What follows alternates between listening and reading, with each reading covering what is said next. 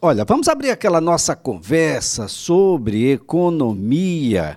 Aqui acontece todas as sextas-feiras com o professor universitário, economista, Lucas Sorgato. Professor Lucas, um bom dia. Bom dia, Elias. Bom dia, ouvintes.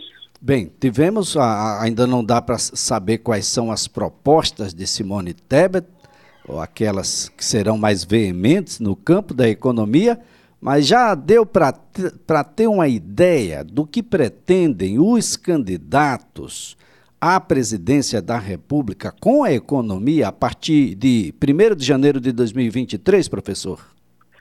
Elias, já, já.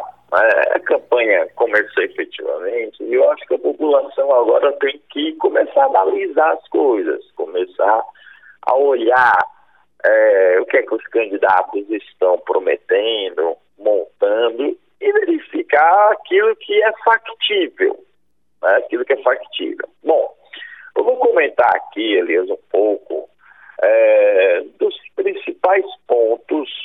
Eu vou me, vou me ater aqui apenas aos três candidatos que têm maior posicionamento, tá? Não é que os outros sejam menos importantes, não, de forma alguma. É porque a gente não teria tempo de falar de todo mundo. Tá?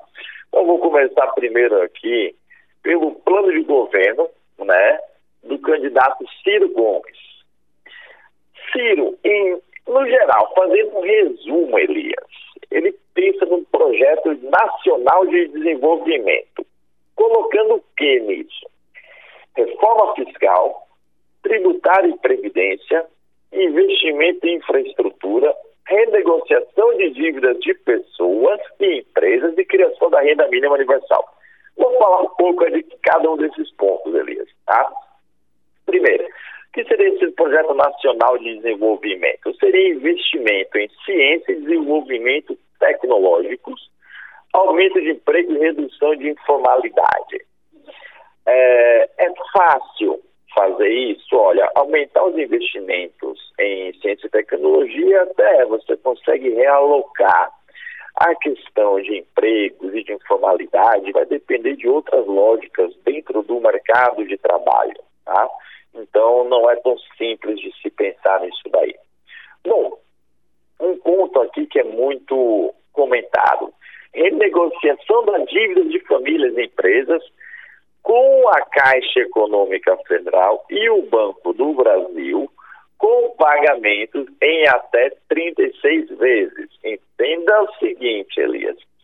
Na campanha anterior ficou muito é, destacado uns, uns, umas falas do Ciro em perdoar as dívidas, né?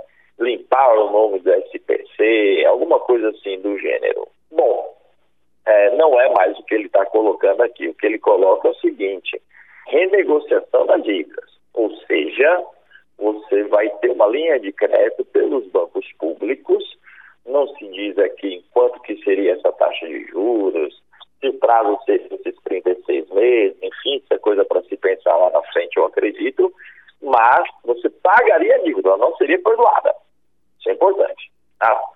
Outro item, e aí todos os candidatos agora estão colocando isso. Implantação do programa de renda mínima universal. Tá? É, um candidato coloca um valor de 600, outro candidato um valor de 700, o outro de 200, o outro de 800, enfim. Mas aqui seria uma evolução do Auxílio Brasil, uma evolução do programa Bolsa Família, onde você, ao invés de ter para os grupos carentes, você teria essa renda para maior parte da população, ou para a sua totalidade, pelo menos a lógica seria essa. E o outro ponto que eu quero falar aqui são os programas de reforma tributária. Um, ele coloca a junção de todos os impostos em uma única guia, ISS, CMS, PI, PIS, COFINS. Reformas tributárias com redução de incentivos fiscais criação de imposto sobre lucros e dividendos, né? É, e alteração da carga tributária de CMS e outras. Bom, isso daqui é o geral do governo, do plano de governo do presidente, então candidato Ciro Gomes. Vamos olhar agora do próximo. Deixa eu pegar aqui o atual, Jair Bolsonaro. Tá? Os principais programas, então, que ele está colocando. Primeiro, importante, isso daí é importante para dar uma segurança para a população. Manutenção do valor de 600 reais para o Auxílio Brasil a partir de 2023. Tá? Apesar da gente não ter essa garantia no atual momento, ele só vai até dezembro, tá? hum. mas se coloca uma possibilidade da manutenção a partir de 2023. Isso daí é muito interessante, tá? É, manter a legislação trabalhista e combater a informalidade. Aqui tem duas coisas, Elias. Combater a informalidade com a legislação trabalhista ou com a pejotização. Isso daí os três candidatos têm que analisar. Três candidatos têm que analisar isso daí. Tá? Bom, é, garantir uma política fiscal que reduza a relação entre a dívida pública e o PIB. Ou seja, falou o que quer fazer, mas não como fazer. E também não está acontecendo no seu governo prático até agora. Isentar os trabalhadores que recebam até cinco salários mínimos do pagamento do imposto de renda. Ou seja, uma reforma lá nas nossas alíquotas de imposto de renda. Isso é muito importante. É uma promessa que já foi feita no primeiro governo Bolsonaro, não foi cumprida, e agora ela está sendo feita novamente. Né? Eu acredito que o tempo que ele teve não foi suficiente para ele cumprir isso. É, avançar na infraestrutura de regiões menos desenvolvidas, garantindo crescimento sustentável de médio e longo prazo. Isso daqui é muito importante, extremamente importante. Tá? Para você conseguir distribuir o recurso de melhor forma e melhorar a qualidade de vida e situação de vulnerabilidade nas regiões mais carentes, principalmente o, o norte, nordeste brasileiro, tem uma parte ali do centro-oeste brasileiro também, que é um pouco mais complicada. Então, esses daqui são os principais pontos é, que a gente tem aqui dentro do governo do atual presidente Jair Messias Bolsonaro para o seu segundo mandato. O terceiro que eu vou comentar aqui vai ser o, a chapa que vem pelo Lula e Alckmin, capitaneado pelo ex-presidente Lula, né, que promete reconstruir o Brasil para superar uma crise. Bom, o que, que ele está balizando o seu plano de governo aqui? Um ponto, logo, revogar o teto de gastos e construir um novo regime fiscal. Tá? É, eu, particularmente, não concordo com esse ponto da revogação do teto de gastos, mas eu concordo com o ponto de você reestruturar, né? melhorar ele. Eu acredito que seria a melhor forma, mas analisando aqui por enquanto são as propostas dos candidatos. Então é essa propor uma reforma tributária que simplifique tributos, que os pobres paguem menos e os ricos paguem mais. Né? É, principalmente essa proposta aqui, Elias, ela vai ter dois pontos, que é muito parecido com o que o Ciro Gomes coloca. Um ponto seria tributação de grandes fortunas, né, lucros e dividendos, por assim dizer também, e a outra, o que o Bolsonaro também coloca, que todos os candidatos, independente, eu acredito que vão fazer, tem que fazer, que é a reforma da tabela do imposto de renda. Hoje, Elias, é, só relembrando o ouvinte, basicamente, se você ganha um salário mínimo e meio, você já está pagando imposto de renda. Né? Então, não, não é algo que está indo para aqueles que ganham mais, está indo praticamente para toda a população. Um ponto que ele coloca aqui: abrasileirar o preço dos combustíveis. Isso também gera uma preocupação. O que seria se abrasileirar? Né? Seria você é, subsidiar todos os preços para a Petrobras, seria você reduzir o ritmo de investimento da empresa e colocar isso no subsídio do combustível. Isso daqui ainda não está bem colocado, como será feito. Vai ser uma mudança do PPI? Eu acredito que tanto Ciro quanto o, o Lula, que é de quem eu estou comentando agora, vão fazer uma alteração da política de preços internacionais que a Petrobras adota recentemente. Tá? Um ponto interessante que o Lula coloca aqui na sua proposta, retomar a política de valorização do salário mínimo. Tá? No governo é, do PT, foi feita uma política onde todo janeiro você tinha um reajuste do salário mínimo baseado na inflação do ano imediatamente anterior, adicionado o PIB de dois anos atrás. Então vamos imaginar que a nossa inflação desse ano seja em 10%. Né? Quando chegar em janeiro, ela teria um reajuste pelas regras vigentes de apenas 10%. Com o Lula e a proposta dele, isso seria de 10% mais o PIB de dois anos atrás. Vamos supor que o PIB foi de 2%. Então, o ajuste salarial seria de 12% ao invés de 10%. Você tem um crescimento de 2% de maneira real. É uma política que ela tem os seus prós e os seus contras, mas é o que é colocado aqui é, pelo candidato. Assim como Ciro Gomes, ele também pretende é, promover uma renegociação de dívida das famílias por meio dos bancos públicos. Então, eles vão assumir o risco, eles vão subsidiar é, e não coloca-se qual seria o valores, qual seria o prazo e como é que isso daí funcionaria. Tá? E um outro ponto muito interessante aqui é a questão da economia verde. Tá? Dos candidatos é, principais, o Lula é o único que coloca essa pauta com mais afinco. Isso daí é muito interessante no momento em que as empresas estão falando mais de conceitos sustentáveis como ESG, como a Amazônia entra em pauta no mundo inteiro, e principalmente aqui no Brasil, nessa lógica de desmatamento que a gente vive.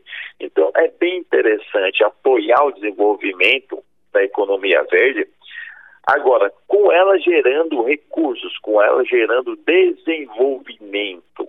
Tá? Eu não sei qual é a lógica que seria colocado aqui, mas tem um estímulo para atividades com menor impacto ecológico. Quais que serão essas, eu já não sei. Né? E um item social que sempre está em pauta, retomada do enfrentamento da fome e da pobreza, que hoje atingem pelo menos 33 milhões de brasileiros, Elias.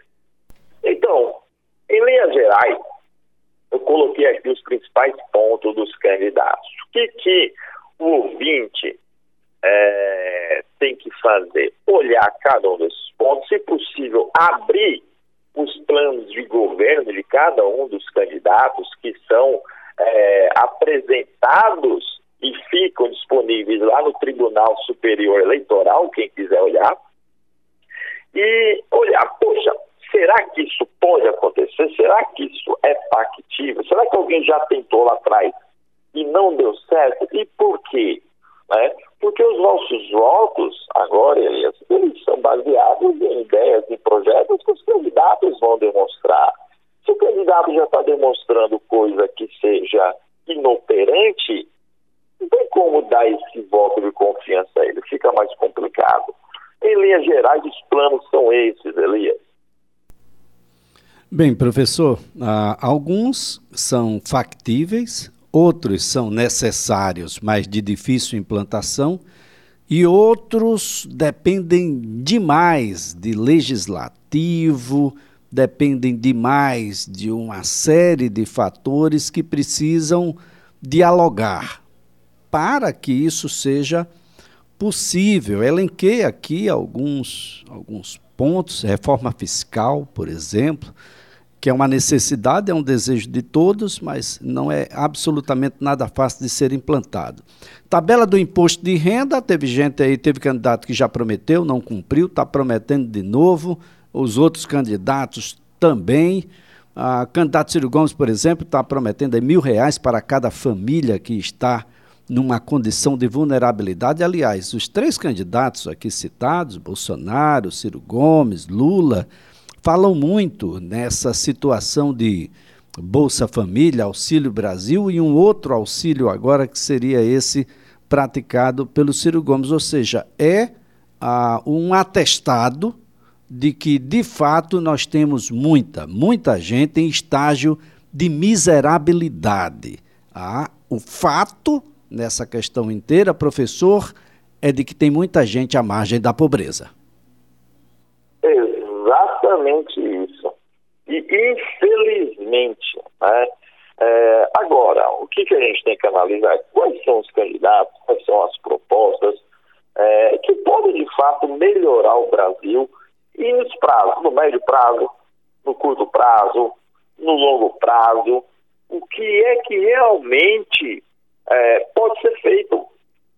É, porque eu preciso, o, o, ouvinte também tem que entender que o presidente ele necessita não apenas do seu cargo quanto presidente, mas também do, do apoio do Congresso.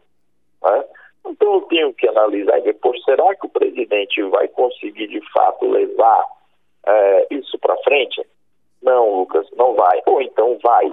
É, enfim, então esses detalhes, essa situação, então tem que ser muito bem analisado. Não é só votar na pessoa pela pessoa, né? Você está votando em um planejamento, você está votando em uma ideia, você está votando numa lógica, num governo. Isso é importante analisar. Então, aqui a gente analisou agora, Elias, os principais pontos. Daqui para frente, possivelmente, a gente vai ter alguns debates a serem feitos e a gente consegue comentar e destrinchar mais coisas. Professor Lucas Sorgato, apenas para que a gente possa conversar numa próxima oportunidade, ah, está divulgado na manhã de hoje, ah, os números compõem aí a um, um pacote de, de preços ah, que está sendo divulgado pelo portal de notícias g1.com.br e diz respeito à inflação do torcedor. Isso! A inflação do torcedor dispara e ameaça minguar o churrasco em dias de Copa. Mas nem a Copa, nem o torcedor a gente já não está com essa bola toda, professor? Olha, Elias, tem três meses aí para poder tentar dar uma melhorada nisso, né? Porque a carne aumentou bastante por conta dos insumos internacionais. É, a cerveja também ficou um pouco mais cara então, Elias, tomara que a gente consiga chegar na Copa com uma, um preço um pouco mais barato para o brasileiro, né? Muito bem, muito bem. Professor Lucas Sorgato, apesar da cerveja e da carne nas alturas, excelente final de semana. Para você também e para todos os ouvintes, Elias.